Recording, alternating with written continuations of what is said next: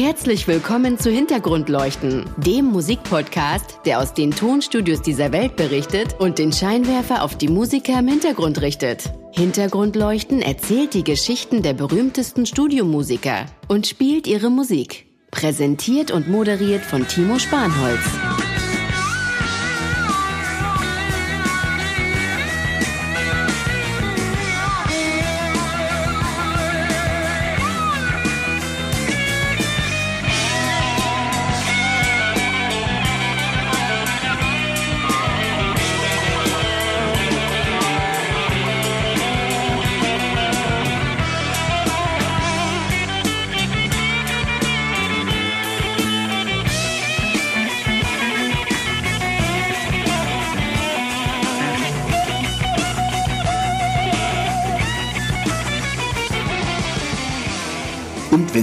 Wollen, warum das Patenkind von Freddie Mercury in München lebt, warum es immer gut ist zu wissen, ob ich auf der linken oder der rechten Straßenseite fahren muss und was die Rolling Stones mit der Band extra breit verbindet und natürlich, warum der Bau einer U-Bahn die Musikgeschichte veränderte, dann sind Sie bei uns genau richtig. Ich begrüße Sie zu einer neuen Ausgabe von Hintergrundleuchten. Purple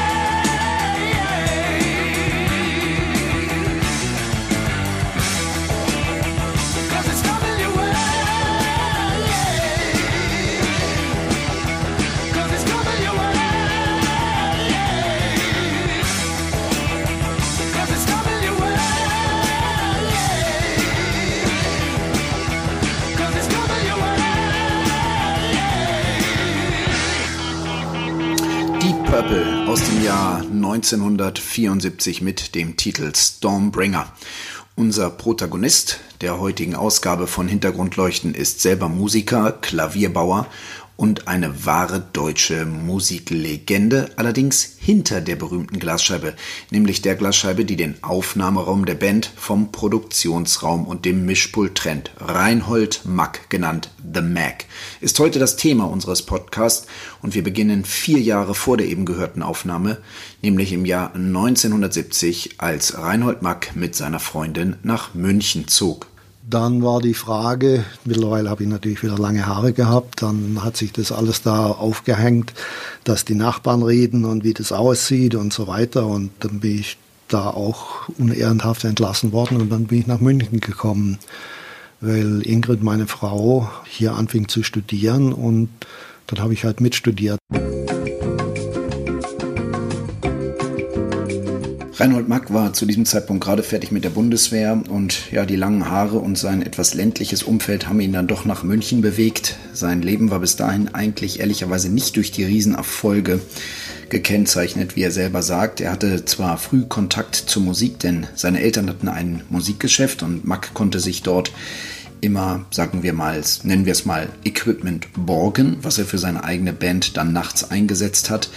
Durch die nächtlichen Konzerte und Sessions ist er dann aber auch relativ schnell aus der Schule geflogen und aus Planlosigkeit dann bei der Bundeswehr gelandet, wo er sich als Zeitsoldat verpflichtete, später aber auch wieder unehrenhaft entlassen wurde. Naja, als er nach Hause kam, waren die Instrumente weg. Die Eltern haben gesagt, die Flausen müssen aus dem Kopf von dem Jungen raus. Also hat er dann eine Klavierbauerlehre gemacht und die sehr erfolgreich abgeschlossen. Und äh, da lag vielleicht auch schon der Kern seiner dann späteren Passion, bevor er dann nach München gezogen ist, um seine Freundin Ingrid zu begleiten. Sein Traum war, in einem Musikstudio, in einem Tonstudio anzufangen und ja, da gibt es auch diese legendäre Geschichte, dass er also die gelben Seiten nahm und die Union Studios oder Union Studios in München äh, fand, wo er dann kurzerhand äh, engagiert wurde als Toningenieur und eben diese Musik geschrieben hat und produziert hat, die wir hier im Hintergrund hören, nämlich wunderbare Fahrstuhlmusik. Eine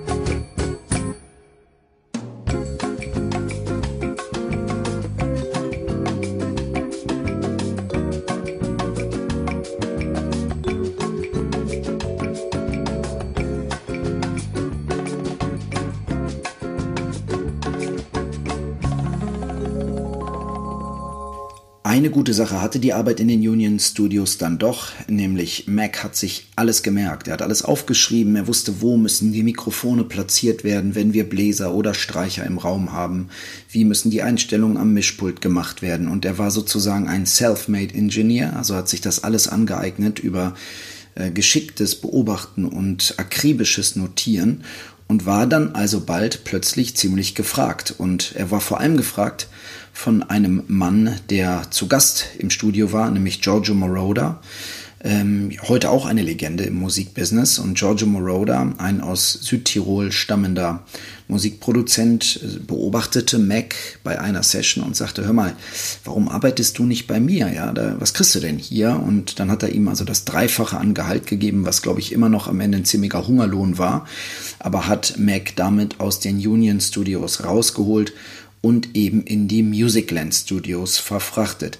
Und diese Musicland Studios, die hatten es in sich. Sie befanden sich in einem Hochhaus in München-Bogenhausen und ein blau gestrichener Gang führte in den Untergrund. Das Studio war im Keller, rechts und links bald gepflastert und garniert mit goldenen Schallplatten auf dem Weg nach unten unten dann ein Flipper und eine relativ schmucklose Teeküche, weiter durch dann der Technikraum und der Recordingraum, also insgesamt eigentlich kein besonders magischer Platz, würde man denken. Doch dieses Musicland Studio wurde bald Anziehungspunkt und Fokus vieler internationaler Bands. Und 1974 zündete das ganze Ding so richtig mit der Aufnahme einer Legendenband, nämlich mit dem Album Stormbringer der Band Deep Purple, woraus wir vorhin schon ein kleines Stückchen gehört haben und hier nochmal ein Geschmack eines kleines Geschmäckler eines zweiten Titels aus diesem Album Stormbringer von Deep Purple.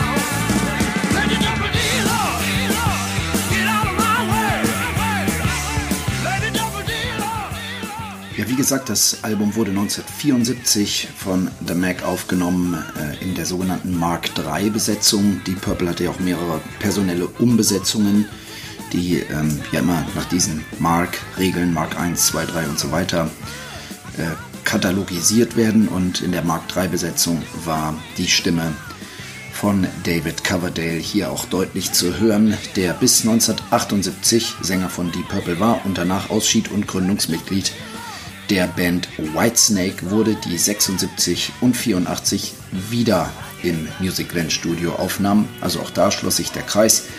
David Coverdale war einmal als Sänger von Deep Purple da und dann einmal als Gründungsmitglied und Sänger von Whitesnake. Im Arabella Hotel, was damals schon existierte im gleichen Gebäude, war die Band Deep Purple untergebracht, nämlich im 17. Stock und die fanden das also unheimlich witzig, ich glaube, die waren irgendwie in gelbe Forts oder sowas in die Autos verknallt, fanden die irgendwie lustig und haben eben dann auch schon mal ausprobiert, ob man mit einem Fernseher aus dem 17. Stock so ein Auto im Vorbeifahren treffen könnte. Das war wirklich Rock'n'Roll der 70er Jahre, äh, ein Stückchen große Welt in München-Bogenhausen, wenn dann aus dem 17. Stock ein Fernseher auf ein Auto flog. Deep Purple ordentlich Stimmung in die Bude gebracht.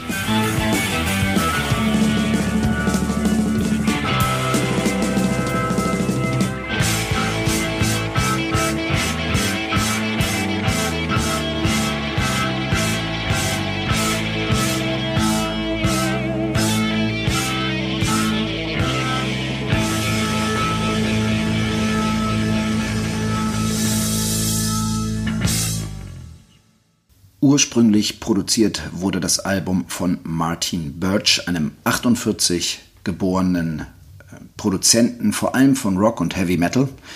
Bekannt wurde er nicht nur durch die Arbeit mit Deep Purple, sondern hat auch mit Bands wie Iron Maiden, Fleetwood Mac, Black Sabbath und äh, ja, später auch mit Whitesnake zusammengearbeitet.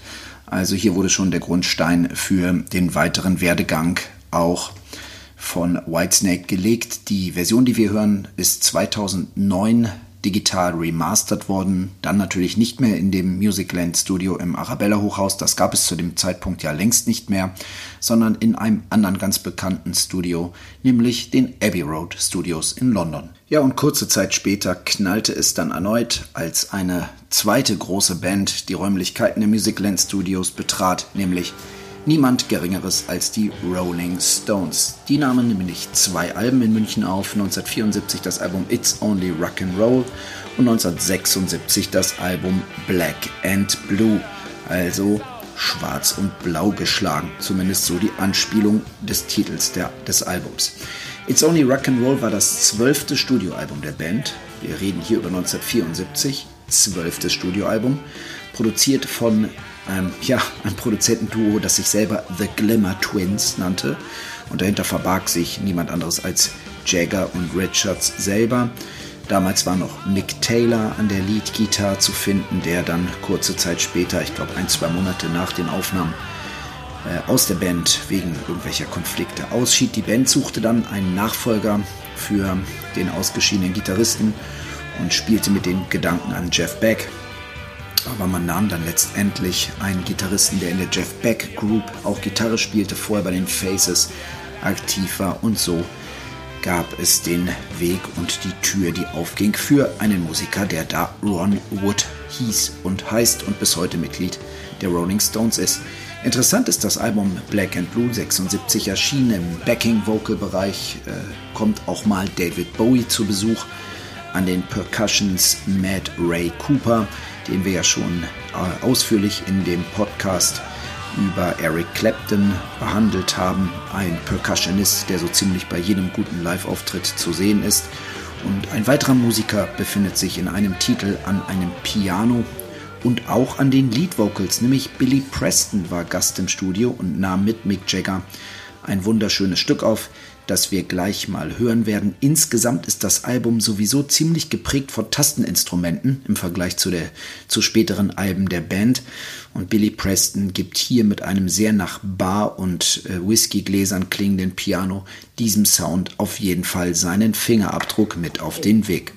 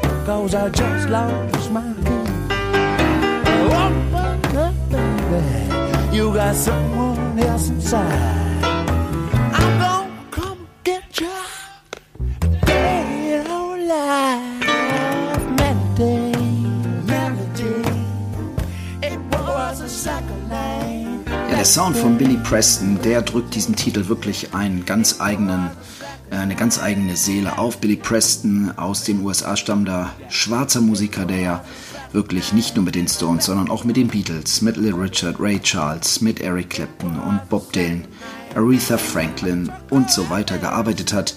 Er wird auch gerne wegen seiner engen Kollaboration mit den Beatles als der fünfte Beatle bezeichnet, eine Ehre, die nicht nur ihm zuteil wird, sondern da reihen sich so einige ein, wie zum Beispiel natürlich Brian Epstein und George Martin, die als Produzenten Triebfedern der Beatles waren, aber auch Yoko Ono oder Klaus Vormann, der das Album äh, Cover des Albums Revolver gestaltet hat, werden dort immer wieder genannt.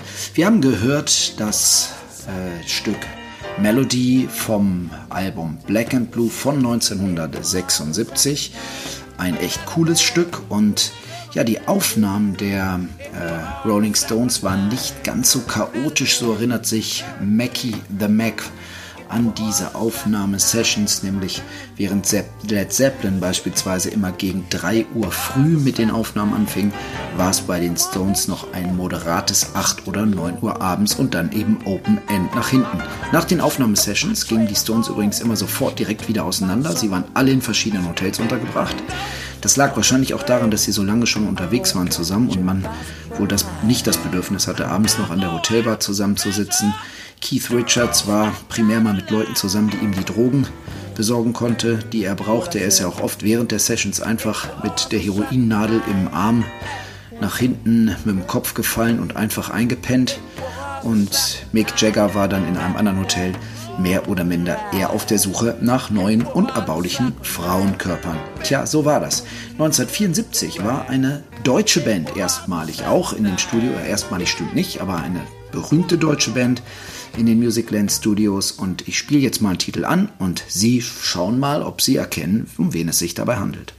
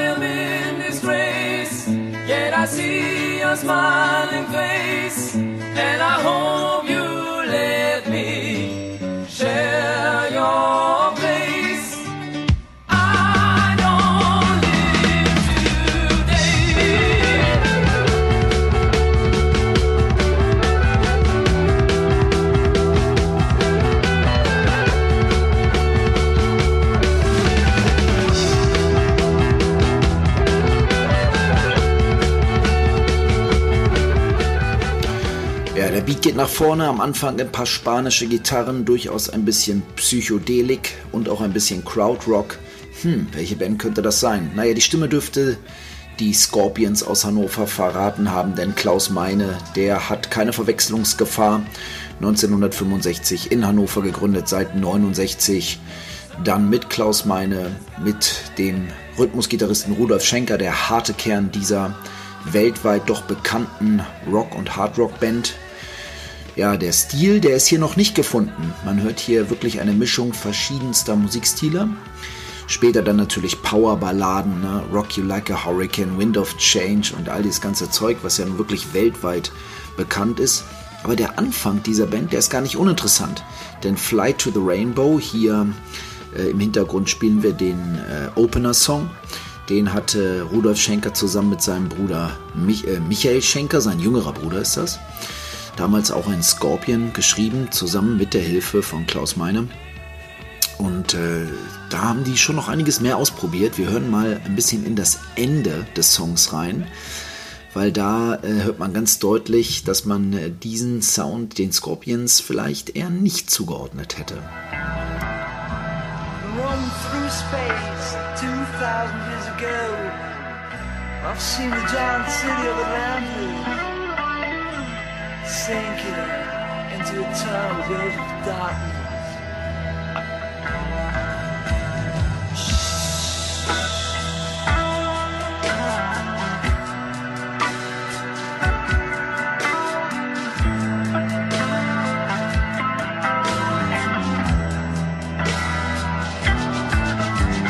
Somewhere in blue distance, those long forgotten trees of yours? Feels me alone in the sun.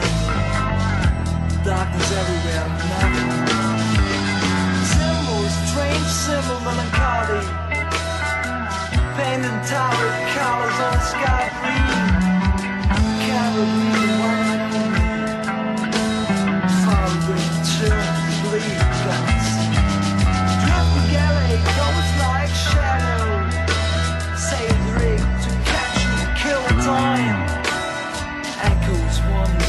endless meadow.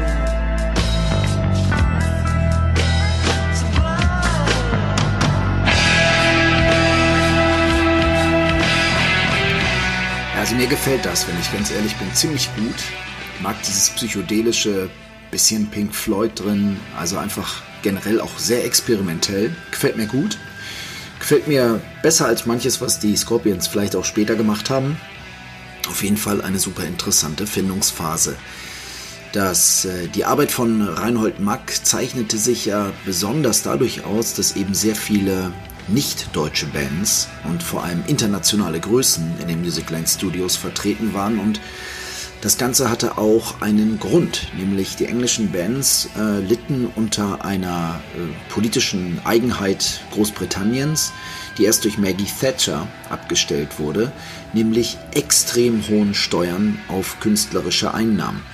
Äh, zu diesem ganzen Komplex, äh, das ist übrigens kein Problem der 70er oder 80er Jahre gewesen, sondern ein Problem, was wesentlich länger schon bestand und dem eine andere Band auch einen ganzen Song gewidmet hat. Vielleicht haben Sie den schon mal gehört.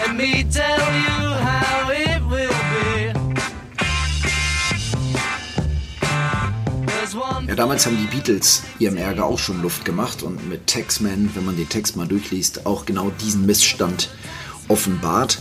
Maggie Thatcher hat später die Steuer auf immer noch hohe, aber dann doch verträgliche 45 Prozent zurückgesetzt für die Künstler, für die Musiker und somit viele englische Bands auch wieder dazu gebracht, in dem Vereinigten Königreich ihre Recordings zu machen. Nichtsdestotrotz gab es bis dahin auch viele britische große Bands, die im Musicland Studio bei The Mac aufnahmen. Und dazu gehört auch die nächste Band, die im November 75 ihr Album Presence bei Musicland aufnahm. Und das war Led Zeppelin.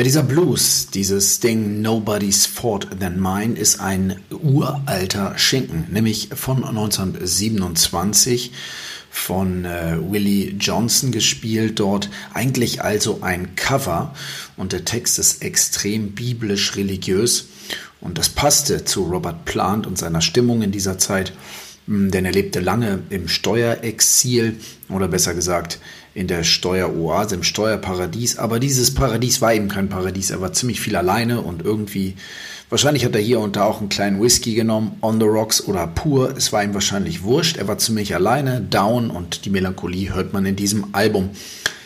Die Slide-Gitarre die hauptsächlich auf der dritten und vierten Seite gespielt wird. Er hat ja, glaube ich, sowohl Les Paul als auch Stratocaster gespielt. Das ist das Thema dieses Songs und das klingt so. Um das Ganze mal mit dem Original ein bisschen in Verhältnis zu setzen, hören wir mal von Blind Willie Johnson Nobody's Fault Than Mine aus dem Jahr 27 und vergleichen das später dann mal mit der Version von Robert Plant.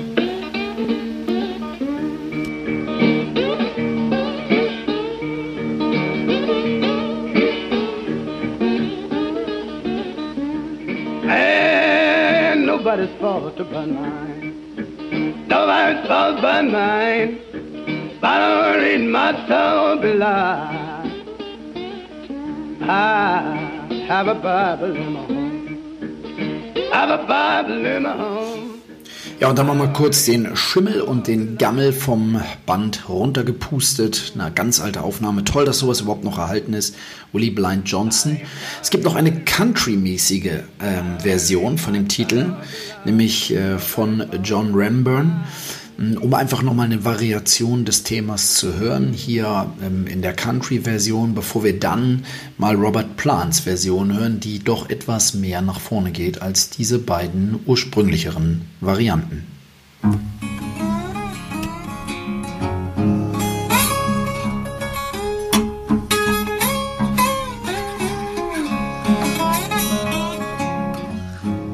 nobody's fault but mine. Nobody's fault but mine. If I don't read my soul belongs, ain't nobody's fault but mine. Ja, da sind wir wohl eher ein bisschen im Country unterwegs, wesentlich weicher, aber auch wieder die Gitarre zu hören. Und jetzt dann wirklich zum Vergleich hier mal die Version von Led Zeppelin.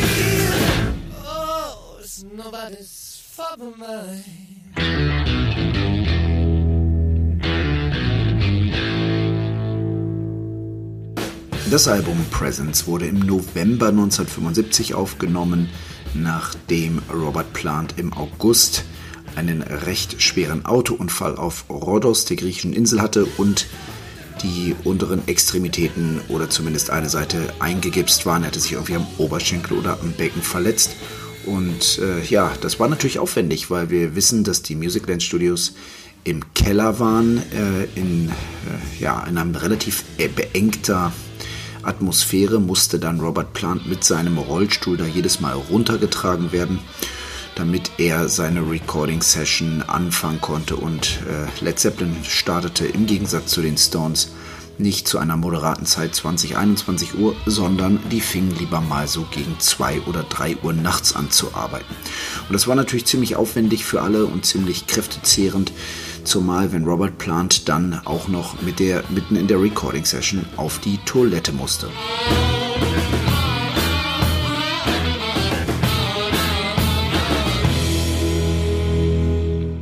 Der Weg zur Toilette war also quer durchs Studio, durch die Lobby, durch den Eingang und dann ganz nach hinten. Und das war ihm natürlich immer zu mühsam.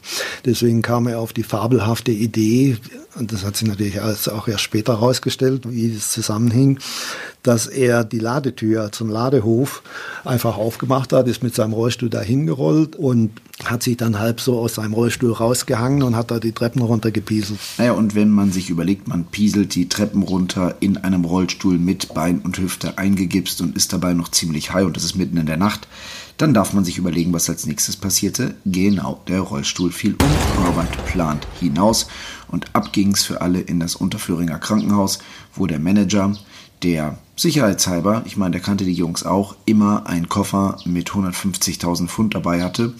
Der hat dann dafür gesorgt, dass Robert eine etwas priorisierte Behandlung bekommt. Presence ist übrigens das einzige Album von Led Zeppelin, in dem weder Keyboards noch akustische Gitarrenverwendung fanden. Es erreichte Platz 1 in den US-Charts und natürlich auch in den englischen Charts und erhielt damit den Status mehrfach Platin. Eine Geschichte, die ganz wichtig ist in diesem Zusammenhang, ist, dass die großen Bands, vor allem auch die internationalen Bands, die in das Musicland Studio kamen, oft ihre eigenen Toningenieure dabei hatten. So, aber natürlich auch bei Led Zeppelin.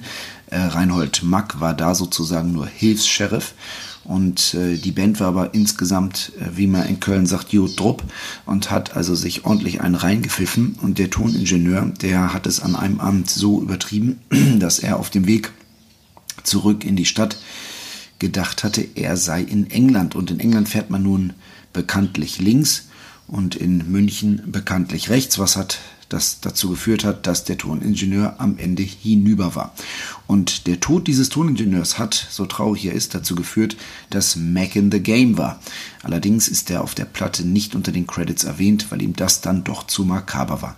Mit der nächsten Künstlerin, die in den Musicland Studios aufnahm, kehrte dann wieder etwas Ruhe ein und auch hm, eine, eine große Aura äh, zog in den Keller im Arabella Park in München ein. Hören wir mal rein.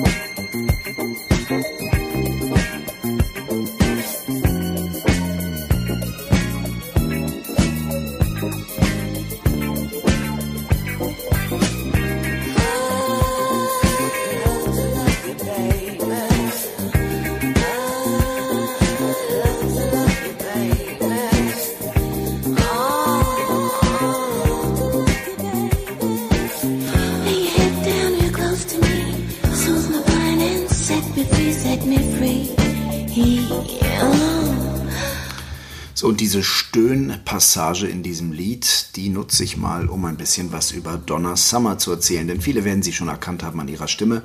Die in Boston geborene amerikanische Sängerin lebte nämlich 1968 bis 76 in Deutschland und Österreich. 77 und 79 war sie die erfolgreichste Musikerin in Deutschland. Weil sie hier lebte, aber weil eben auch dieser Disco-Sound so derbe angesagt war und Donna Summer verkörpert ihn wie kaum eine andere. Sie war 1968 für das Casting des Musicals Hair nach München gekommen und später dann in Wien lernte sie ihren Ehemann kennen. Und er war ebenfalls Sänger und später dann aber Zahnarzt, der Kollege Helmut Sommer und aus dem Sommer wurde dann der Künstlername Donna Summer.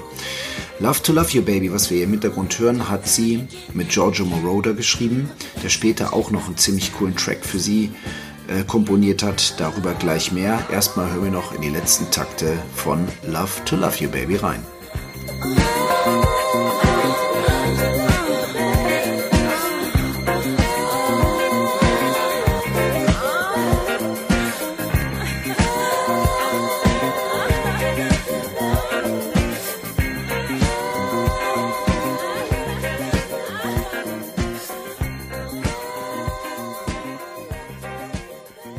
Ich habe viele, viele Leute kennengelernt, die jetzt meine deutsche Familie sind. Ähm, und äh, deswegen bin ich nach München gegangen, damit ich sie alle zusammenbringen können, dass wir mal Mahlzeit zusammen haben kann, weil ich in Deutschland bin.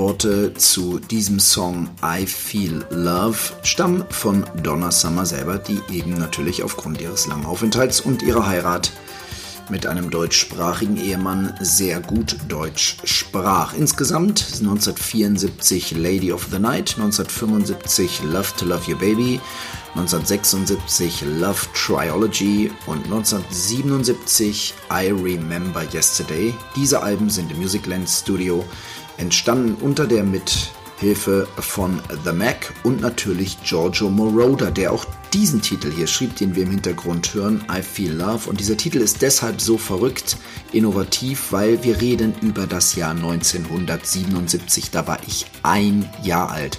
Da gab es noch keine elektronische Musik und kein Techno.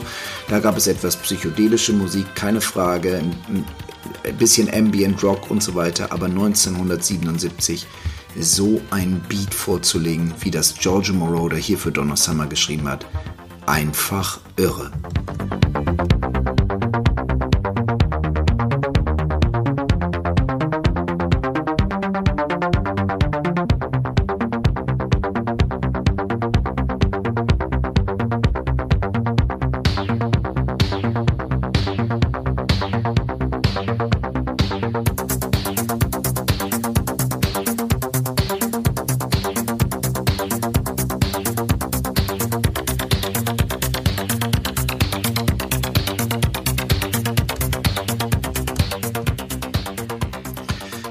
Elektronischen Musik ähm, und in den großen Arrangements, da fühlten sich Giorgio Moroder und The Mac offensichtlich in diesen späten 70ern oder der zweiten Hälfte der 70er ganz wohl, denn parallel zu Donna Summer war eine andere große britische Band in den Musicland Studios aktiv, nämlich ELO, das Electric Light Orchestra. Die Jungs haben fünf Titel, äh, fünf, sorry, fünf Alben insgesamt im Musicland Studio aufgenommen.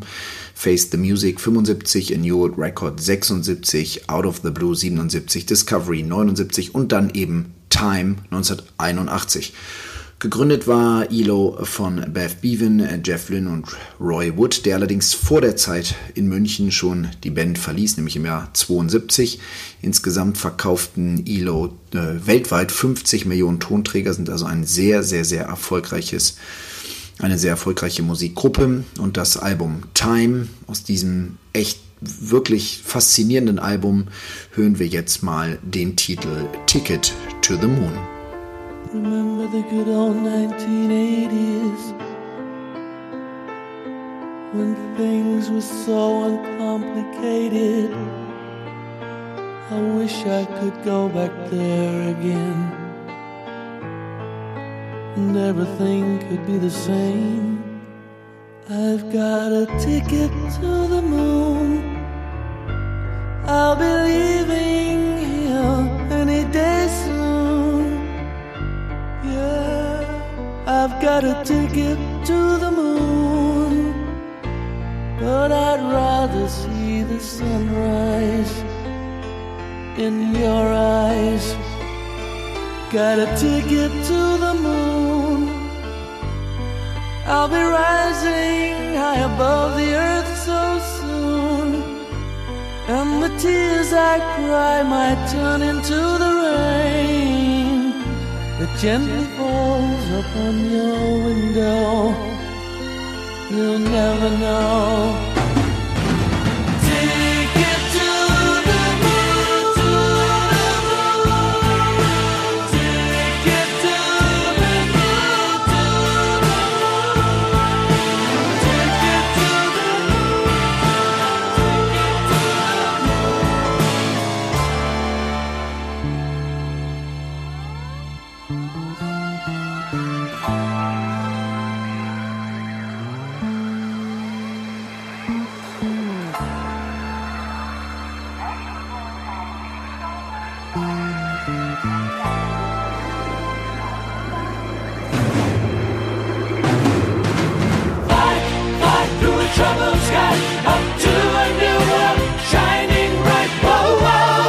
Das sind nicht nur Sounds und Arrangements, die mich begeistern, sondern auch Lyrics. Der Titel Ticket to the Moon eröffnet mit den wunderbaren Zeilen Remember the good old 1980s when things were so uncomplicated. I wish I could go back there again and everything could be the same.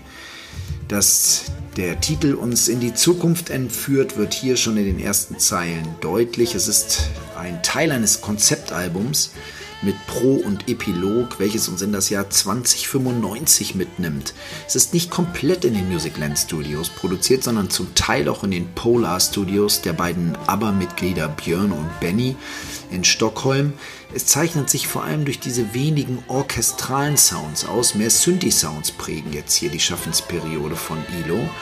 Und äh, wenn man sich das Album etwas genauer anguckt, dann ist es ganz spannend zu sehen, dass München ganz tief drin sitzt, denn im Innenteil der Platte ist, äh, da sind die Liedertexte vor dem Hypo-Hochhaus äh, abgebildet, welches ja bekanntlichermaßen in München steht. Und dieses, äh, dieser Titel hier, der hat Musikgeschichte geschrieben, Ticket to the Moon.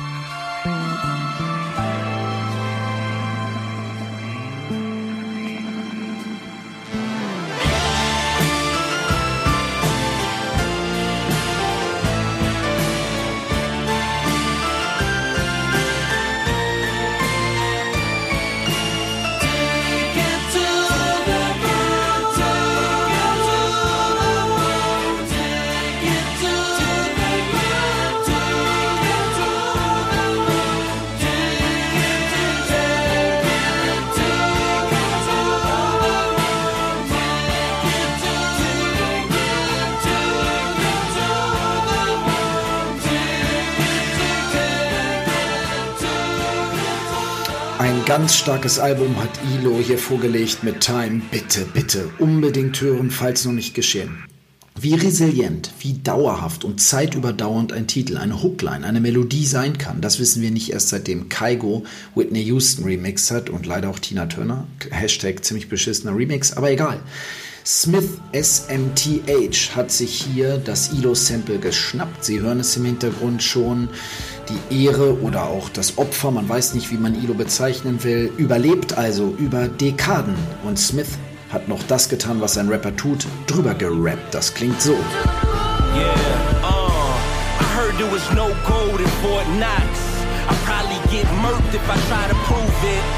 My mind's moving at the fastest speed, so please pardon me if I ever lose it. Generation X, no Shawn Michaels. Revelations of a rebel started in high school. Welcome to the meetings of the mind. You see the truth if you read between the lines. Feel the spirit when you listen to my rhymes. I never seen a man cry till I see that man. Ja, und weil es so schön war, war, waren die Jungs nicht die einzigen, die sich das zum Sampling geschnappt haben, sondern hier ein weiteres Beispiel von Donis, der eben Ticket to the Moon auf seinem Album ebenfalls, sag ich mal, beliehen hat.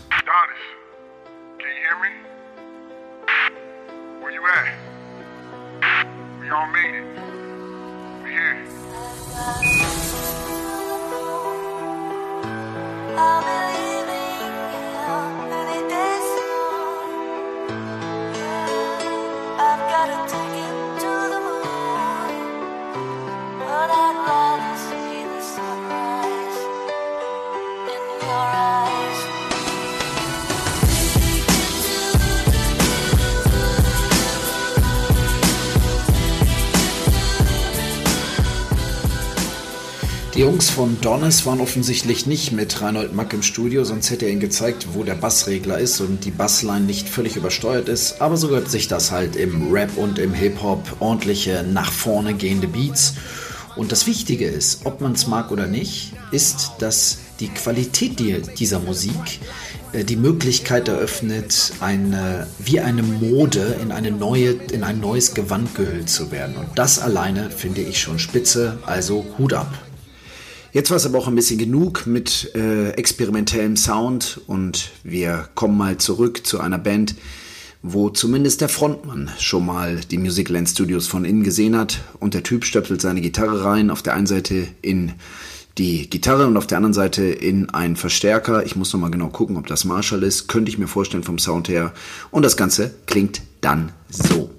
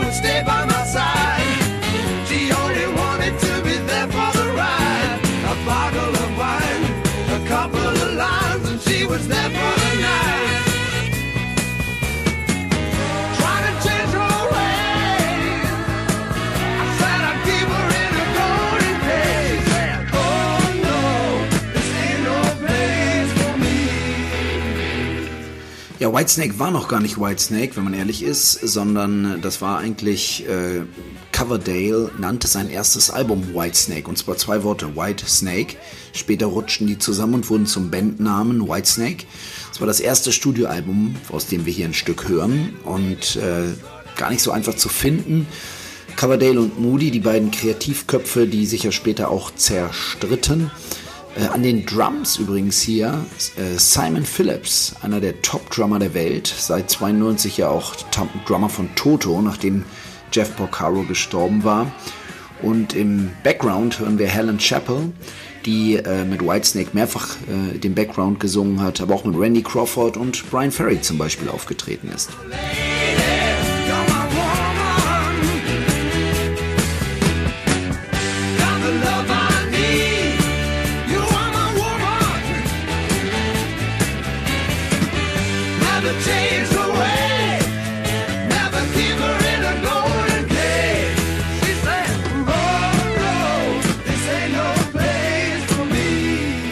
Das ist noch nicht der wirkliche Whitesnake-Sound, den die Jungs da vorlegen, aber es war halt eben die Art und Weise, sich da frei zu schwimmen, auch von Coverdale und Moody überhaupt erstmal zusammen irgendwas auf die Beine zu stellen.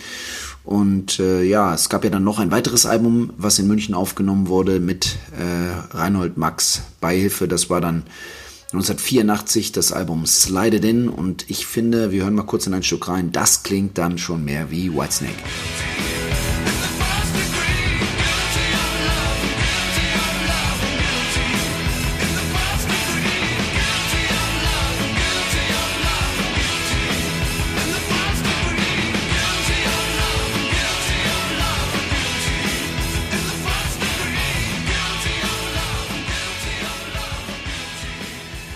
...1977 kamen dann zwei Freunde aus Berlin angereist, die nämlich zu dieser Zeit in Berlin wohnten, obwohl sie gar nicht aus Berlin stammten. Der eine war US-Amerikaner und der andere war Brite. Musikkenner werden schon wissen, über wen ich rede.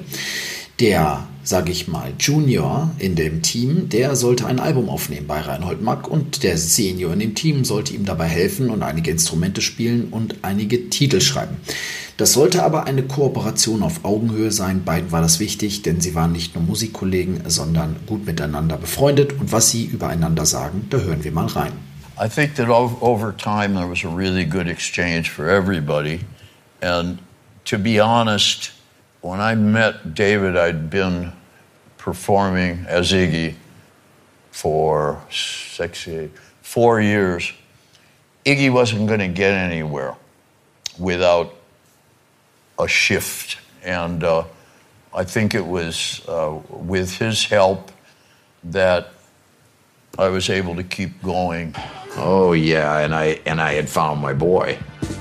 Here was somebody very, very talented, and he wanted other outlets. There were certain things that I believe he was able to do with me that he chose not to do under his own flag.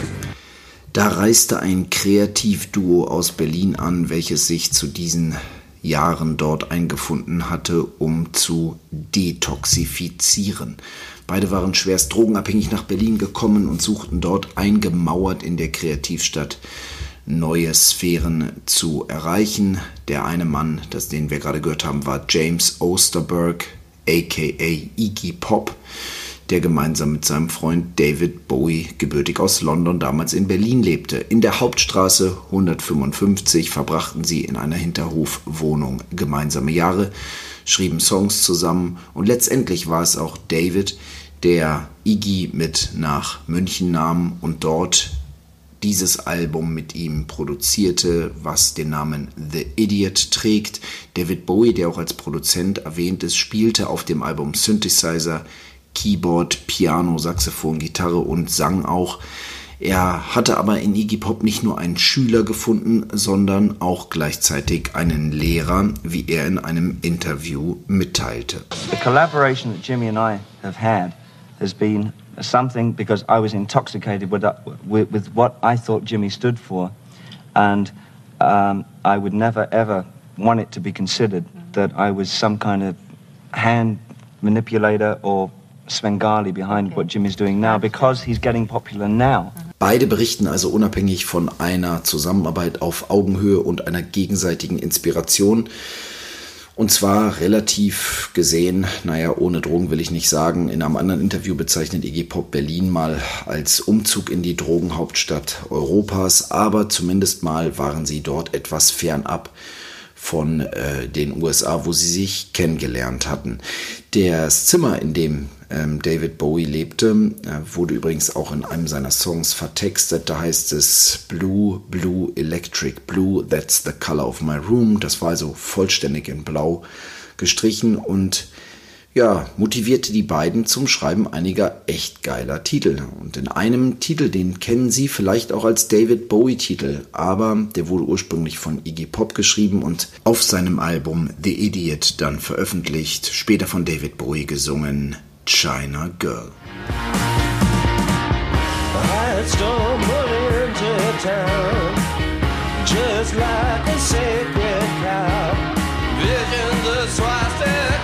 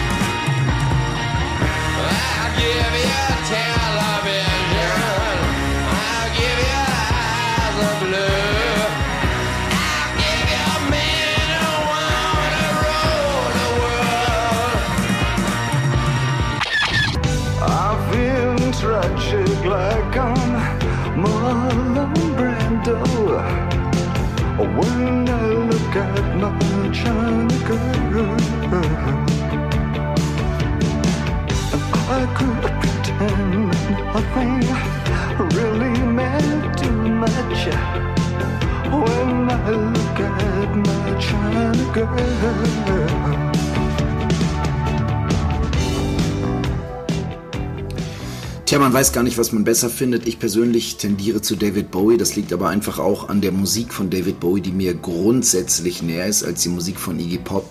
Dennoch, beide haben da eine ganz besondere, ja, ein Stück deutscher Punk- und Popkulturgeschichte geschrieben. Und Reinhold Mack hat das ganze Ding abgemischt. Ich meine, es ist alles in Deutschland passiert. Es tut auch gut, sich das einmal klar zu machen. China Girl erst in der Version von Iggy Pop, dann in der Version von dem kürzlich verstorbenen David Bowie. Wir hangeln uns ja in diesem Podcast nicht an dem Künstler entlang, sondern an dem Studio, den Musicland Studios und Reinhold Mack. Und da ist es natürlich klar, da latschen ganz unterschiedliche Menschen rein. Die Tür geht zu, eben war David Bowie noch da. Tschüsschen, guten Heimweg nach Berlin. Und die Tür geht auf und dann kommt plötzlich ein Künstler, ein deutschsprachiger aus Düsseldorf rein. Und der steckt seine Gitarre rein und dann klingt das Ganze so. Draußen ist es grau, ich sehe mit dir blau. Ob ich mir ein Küsschen klauen und lass das doch Sau.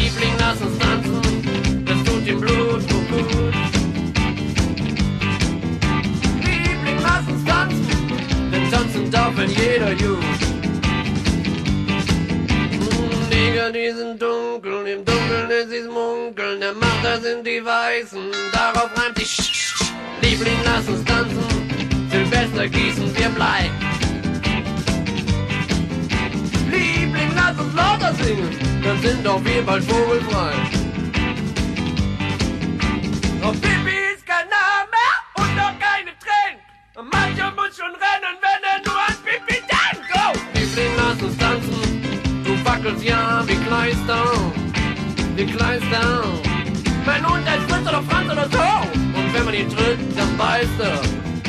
Ja, das ist der Marius Müller-Westernhagen aus Düsseldorf, der 78 das Album mit Pfefferminz bin ich dein Prinz in München aufnahm und Reinhold Mack saß am Mischpult. Das war das vierte Studioalbum von Marius Müller-Westernhagen. Insgesamt eigentlich beim Release eher ein unerfolgreiches Album, was inzwischen aber Kultstatus hat und Gold veredelt ist. Übrigens an der Gitarre Karl Allaut und an den Keys, also am Piano, Jean-Jacques Kravetz. Das sind beides Jungs aus dem Panikorchester von Udo Lindenberg. Das hätte also schlimmer kommen können. Und dieses, diese, ich höre es gerne, ich höre die ganzen alten Sachen von Westernhagen gerne. Da sind echte Goldstücke dabei. Und mit Pfefferminz bin ich dein Prinz gehörte irgendwie zu einem Stück deutscher Rock- und Popgeschichte. Pfefferminz. Pfefferminz bin ich dein Prinz. Mit Pfefferminz bin ich dein Prinz. Mit Pfefferminz bin ich dein Prinz. Mit Pfefferminz bin ich dein Prinz. Mit Pfefferminz bin ich dein Prinz. Mit Pfefferminz, mit Pfefferminz, mit Pfefferminz bin ich dein Prinz. Prinz, Prinz, Prinz, Prinz. Mit Pfefferminz bin ich dein Prinz. Mit Pfefferminz bin ich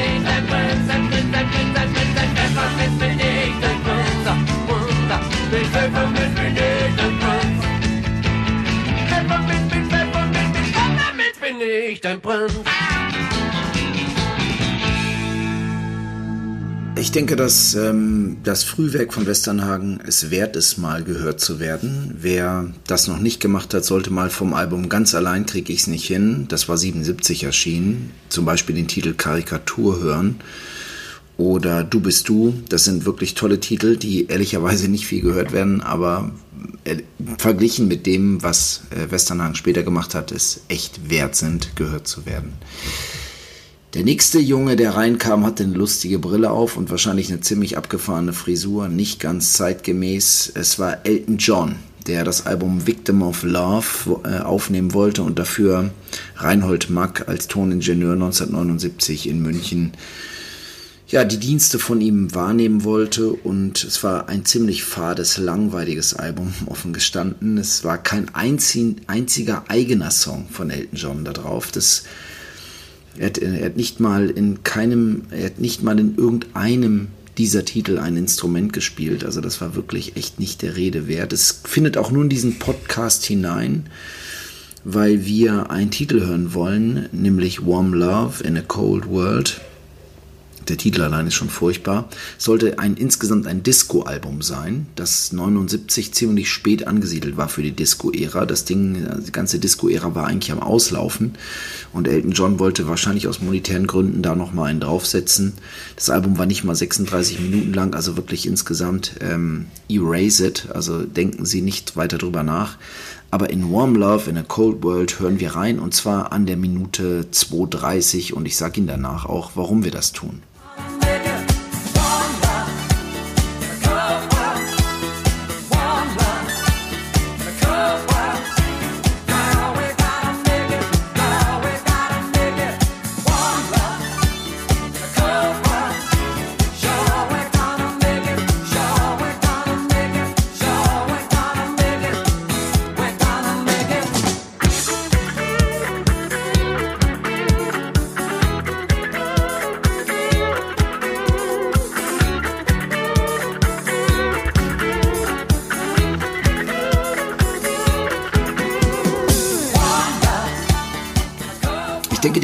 Die Vorfreude von Reinhold Mack, Elton John abmischen zu dürfen, war sicher größer als das, was Victim of Love 1979 dann wirklich hervorgebracht hat. Äh, Der Titel ist auch ziemlich furchtbar, wie ich finde, aber an der Gitarre und deswegen habe ich ihn angespielt. Ob man es glaubt oder nicht, dieses Solo stammt von Steve Lukather, der in, als Gitarrist von Toto sicher das ein oder bessere Stückchen Musik äh, zur Toto-Bandgeschichte beigetragen hat, als hier für Elton John. Nichtsdestotrotz, es war Elton John und es war Steve Lukather. 1980, als Elton John dann mit seiner ganzen Band wieder abgerückt war, da begann für die Musicland Studios ein, und auch für Reinhold Mack persönlich übrigens, ein ganz, wirklich eine ganz besondere Schaffensperiode mit äh, insgesamt vier Alben, die ein Künstler oder eine Band aus England dann in München produziert hat, hätte sicher keiner gerechnet und dabei auch echte Blockbuster-Hits, echt, echte Platinplatten. Und ähm, ja, wie diese Geschichte zustande kam, das erzählt am besten The Mac selber. Dann war ich eben in Los Angeles und habe mit Gary Moore ein bisschen gearbeitet. Und dann treffe ich wieder Giorgio. Das war das berühmte Café Le Dome und Sunset Boulevard. Und er sagt, Weißt wohl, Maki, du bist hier und du sollst in München sein. Da sage ich, ja, warum? Sagt er, ja, ich habe gehört, da ist Queen. Ich sagte, das gibt's gar nicht. Aber ich rufe an, ich habe angerufen und im Studio wusste keiner. Nee, ist nicht nachgefragt worden, die kommen auch nicht und das Quatsch. Drei Tage später bin ich wieder da und höre ich wieder Stimme, Weißt Wollmaki, warum bist du noch da? Und ich sagte, das, das gibt's gar nicht. Jetzt gucke ich da selber, habe mein Geld zusammengekratzt, alles was ich hatte, ein Ticket gekauft, nach München geflogen, aus Flugplatz raus ins Arabella-Haus und geguckt und da war überladen mit Zeugs. So viel Equipment habe ich in meinem Leben eigentlich noch nie gesehen. Und da war ein Roadie namens Ratty, Peter Hinz heißt er, der hat es sehr wichtig, damit alles schön ordentlich ist und so weiter, gestapelt. Und ich sagte, ja, was passiert? Er sagte, na, wir kommen gerade von Japan. Und wir müssen noch zwei Wochen wegen irgendeinem Steuersachen-Dings da außerhalb von England bleiben. Und da haben wir ein Lager gesucht und das hier gefunden. Und äh, es könnte sein, dass die Jungs vielleicht, wenn sie dann auch da sind, irgendwas machen wollen. Ein Lager gesucht, ein Studio gefunden wegen irgendwelcher Steuerdings da in England und es könnte sein, dass die Jungs was machen wollten und sie wollten was machen.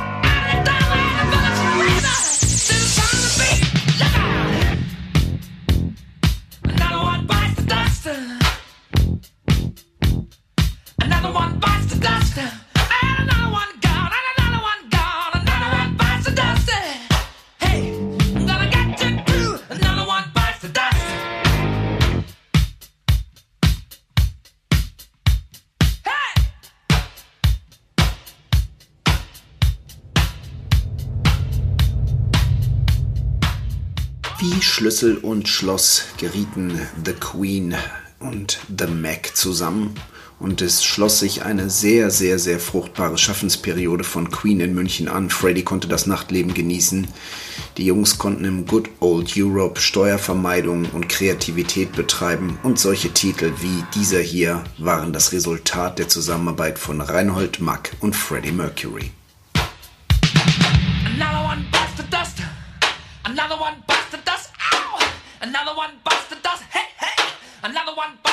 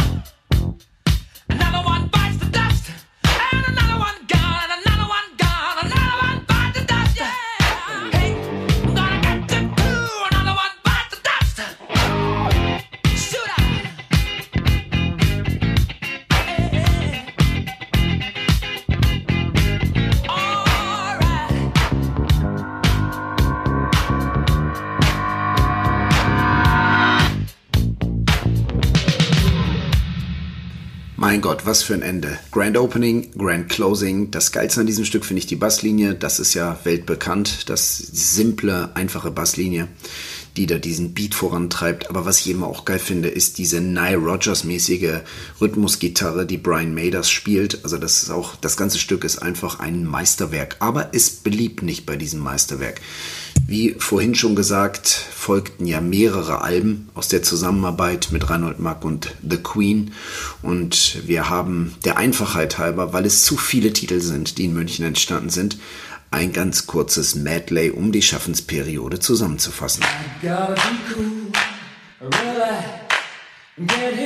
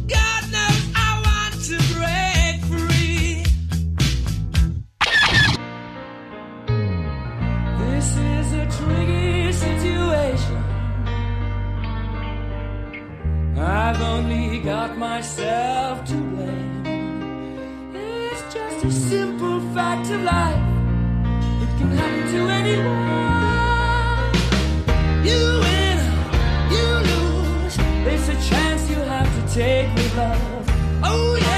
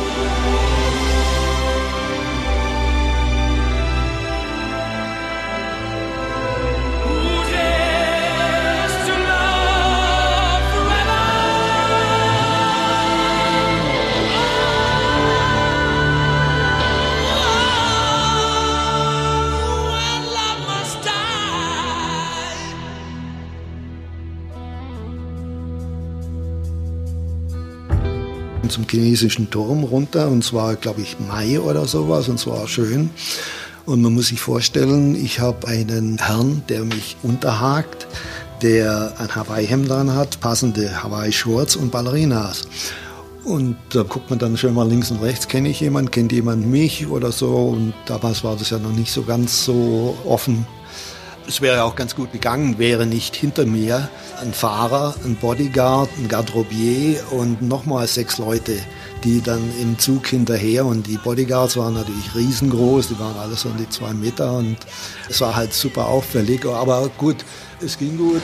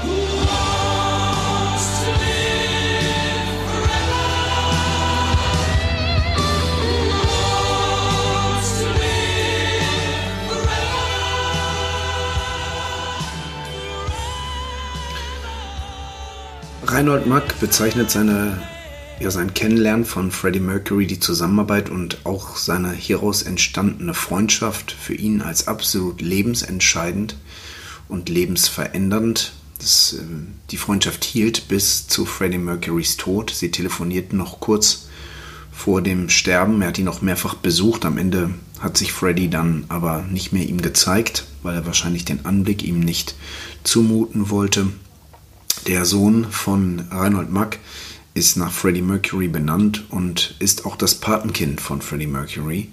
Also diese Familien hat es tief miteinander verbunden und das musikalische Erbe reicht weit, weit, weit über den Tod von Freddie Mercury hinaus. Yeah.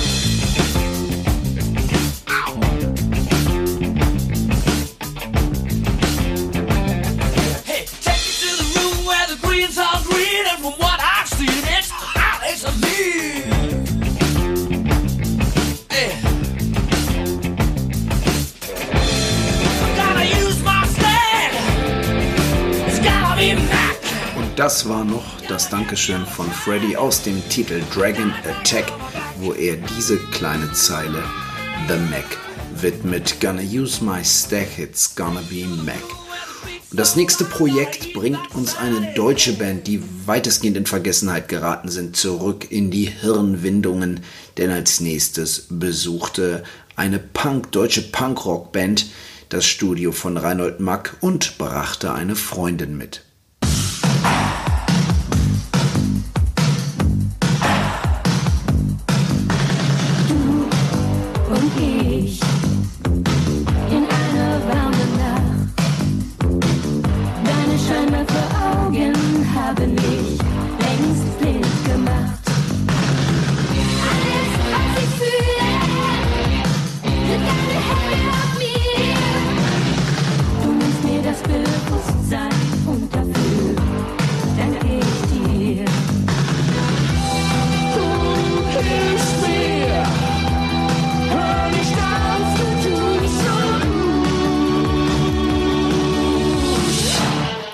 Das ist die Band Extra Breit. Hier zusammen im Duo mit tatsächlich Schlagersternchen Marianne Rosenberg.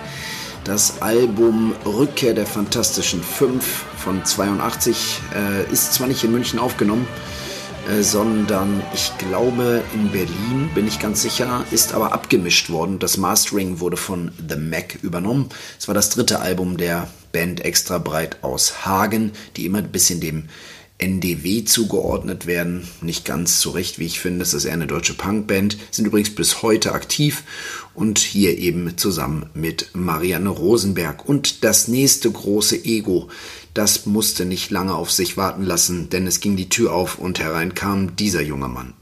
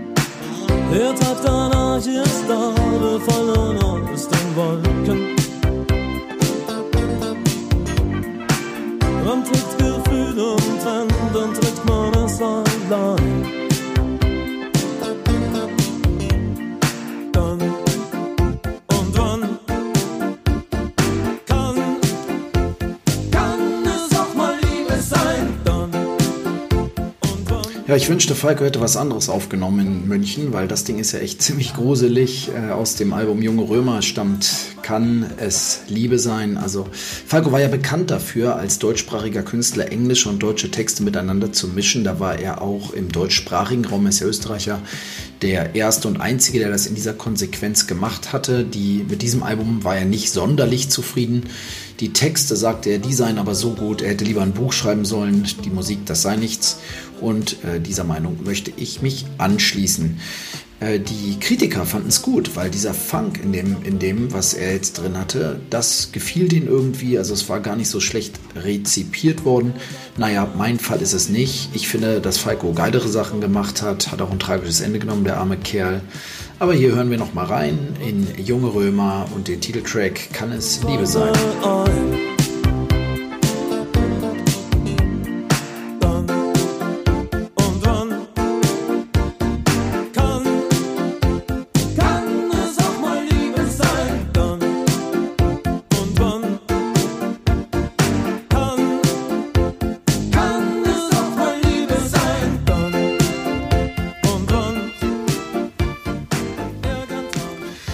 Gleichen Jahr 1984, in dem Junge Römer von Falco entstand, besuchte noch eine andere Band aus England nun wiederum die Musicland Studios. Ähm, aus Islington, das ist im, in London, stammende New Romantic Band. New Romantic war ein Movement in den 80er Jahren, zu dem man zum Beispiel Bands wie Culture Club oder Duran Duran, The Human League oder so zählt. Auch Spandau Ballet gehört in diese Kategorie und Spandau Ballet mit der einzigartigen Stimme vom Frontmann Tony Hadley, der auch heute als Radiomoderator, glaube ich, bei Virgin Radio ist und von der Queen gehonored wurde als Member of the Most Excellent Order of the British Empire, MBE. Das ist die fünfhöchste Auszeichnung, die die britische Krone zu vergeben hat. Man sieht, der Mann hat es weltweit zu Erfolg geschafft. Und Spandau Ballet hat 1984 mit Reinhold Mack zusammen das Album Parade aufgenommen und naja, ich hätte den Bandnamen gar nicht sagen müssen, weil wenn Sie die Stimme von Tony Hadley hören, dann hätten Sie wahrscheinlich Spandau Ballet gewusst. Die Band, die ihren Namen übrigens aus einer ganz lustigen Anekdote hat, die erzähle ich, nachdem wir einmal kurz in Only When You Leave reingehört haben.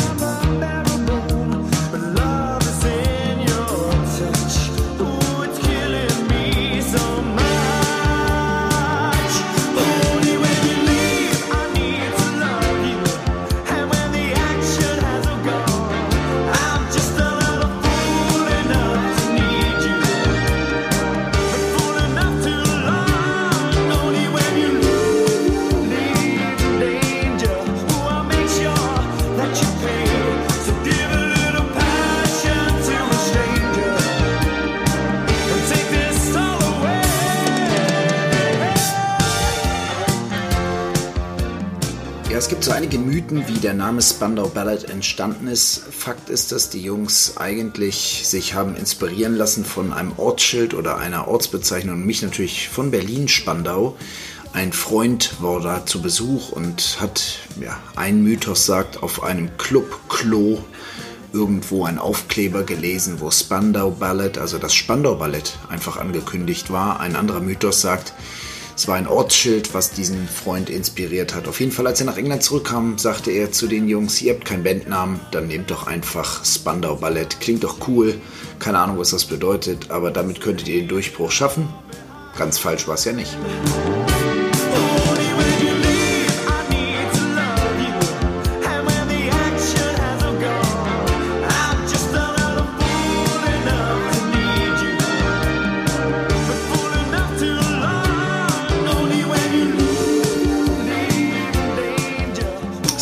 Ballet kann man übrigens immer noch mal hier und da live sehen.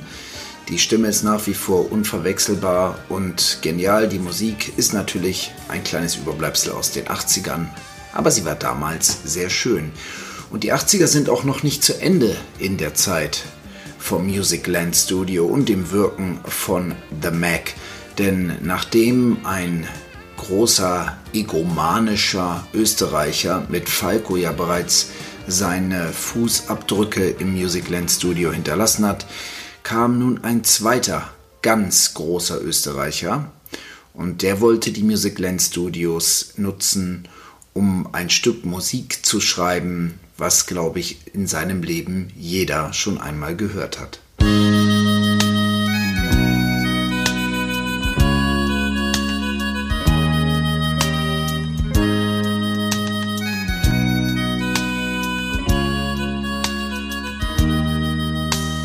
Nach dem Abendessen sagte er, lass mich noch eben Zigaretten holen gehen.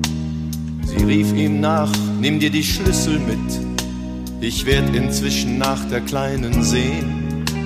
Er zog die Tür zu, ging stumm hinaus, ins neonhelle Treppenhaus. Es roch nach Bonawachs und Spießigkeit. Und auf der Treppe dachte er, wie wenn das jetzt ein Aufbruch wär. Ich müsste einfach gehen für alle Zeit, für alle Zeit. Ich war noch niemals in New York, ich war noch niemals auf Hawaii, San Francisco in zerrissenen Jeans. Ich war noch niemals in New York, ich war noch niemals richtig frei. Einmal verrückt sein und aus allen Zwängen fliehen.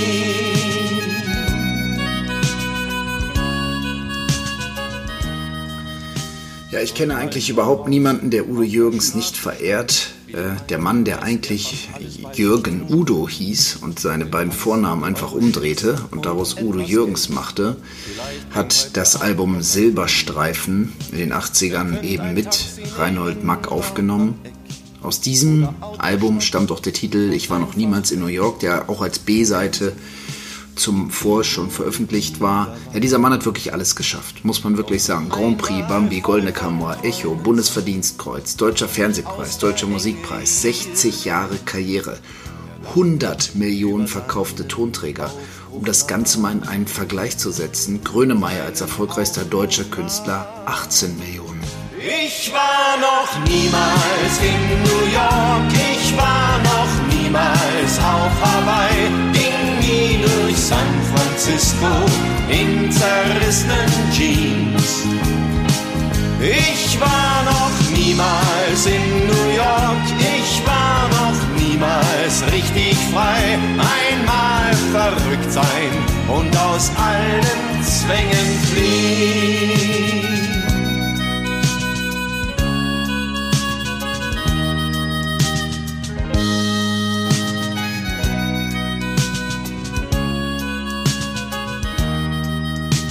Dann steckte er die Zigaretten ein und ging wie selbstverständlich heim. Durchs Treppenhaus mit Bonawachs und Spießigkeit. Die Frau rief, Mann, wo bleibst du bloß? Dalli, Dalli, geht gleich los. Sie fragte, war was? Nein, was soll schon sein?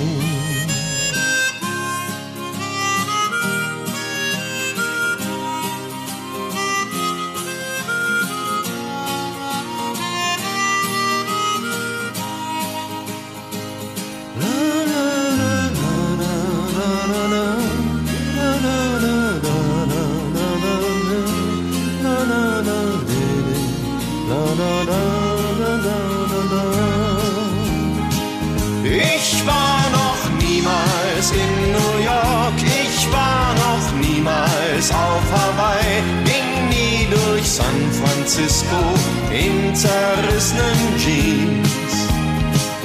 Ich war noch niemals in New York, ich war noch niemals richtig frei. Einmal verrückt sein und aus allen Zwängen fliehen.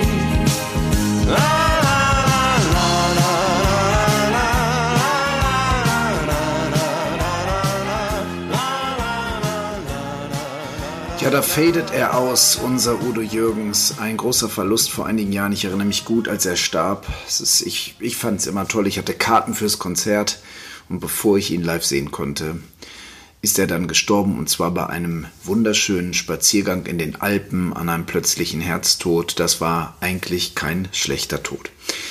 Michael Ende hat mal ein großes Buch geschrieben, nämlich Die unendliche Geschichte und Wolfgang Petersen hat das Buch verfilmt. Es gab einen amerikanischen Film, Never Ending Story, der wurde aber zum Teil in den Bavaria Filmstudios in München gedreht, eben vom legendären Wolfgang Petersen und für die amerikanische Film Filmmusik, da gewann man einen Künstler, der ein echter Künstler der 80er ist, Christopher Hamill, der seinen äh, Nachnamen einfach umdrehte und daraus Limal machte. Der hatte einige Hits und The Neverending Story gehört zu diesen großen Hits. Seit den 1990ern und seinem Coming Out tritt Limal dann allerdings hauptsächlich in so 80er Jahre Revival-Shows auf und ein trauriges Ende war eigentlich, als er 2004 an einer deutschen Comeback die große Chance Show teilnahm wo er den vierten Platz belegte. Naja, kein schönes Ende, aber der Titel Neverending Story von Reinhold Mack im Musicland Studio von Limal aufgenommen war ein schönes Stückchen Musik und auch ein schönes Stückchen Filmgeschichte.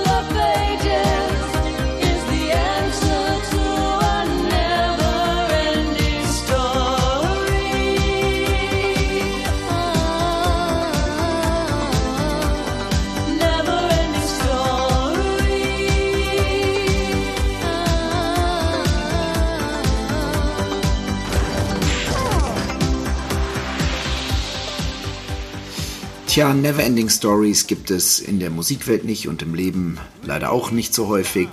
Und das war auch der Grund, warum es irgendwann mit dem Schaffen im Arabella Park Hochhaus zum Ende kommen musste. Und der Grund hierfür war der Bau einer U-Bahn. Und die U-Bahn, die die Münchner Stadt dort langführte, die zog sich im Tunnel nur wenige Meter hinter dem Studio. Ähm, das Studio war ja unterirdisch, zog sich also nur wenige Meter hinter der Studiorückwand durch den Boden, zerstörte die Akustik, zerstörte somit das Studio und beendete ein Stück Studiogeschichte im Herzen von Bayern. Eine besondere Freude als Kölner oder Wahlkölner ist es mir natürlich, noch eine, ein Album zu erwähnen, was am Ende der Studio-Schaffensperiode dort aufgenommen wurde. Nämlich der fantastische Wolfgang Niedecken und seine Band Bab haben dort das Album Aal Männer, Aal Glatt 1986 aufgenommen.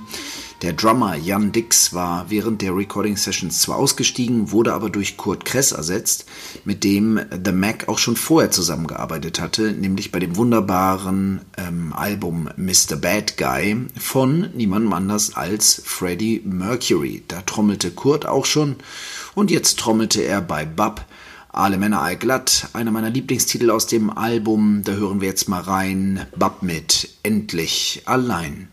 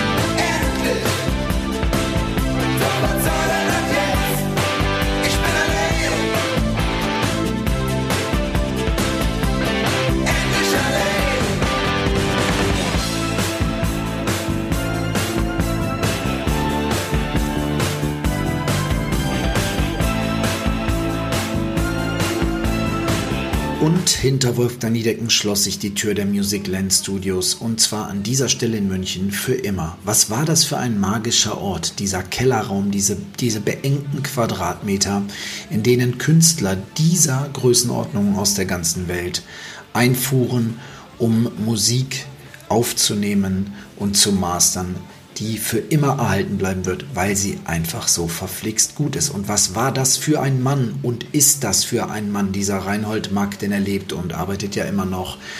Ich ziehe meinen Hut, ich verbeuge mich tief vor dieser Leistung. Wirklich Wahnsinn, wie ein Mann aus der Provinz kommt und in München weltweit sich an den Produktionen großer internationaler Künstler beteiligt. Meinen vollen Respekt. Ich hoffe, es hat Ihnen gefallen. Unser kleiner Podcast Hintergrundleuchtend über Reinhold The Mac Mack. Und ich hoffe, dass Sie wieder einschalten, wenn es eine neue Folge unseres Podcasts gibt. Bleiben Sie uns gewogen. Ich wünsche Ihnen einen schönen Tag, einen schönen Abend und eine schöne Nacht. Herzlichst, Ihr Timo Spanholz.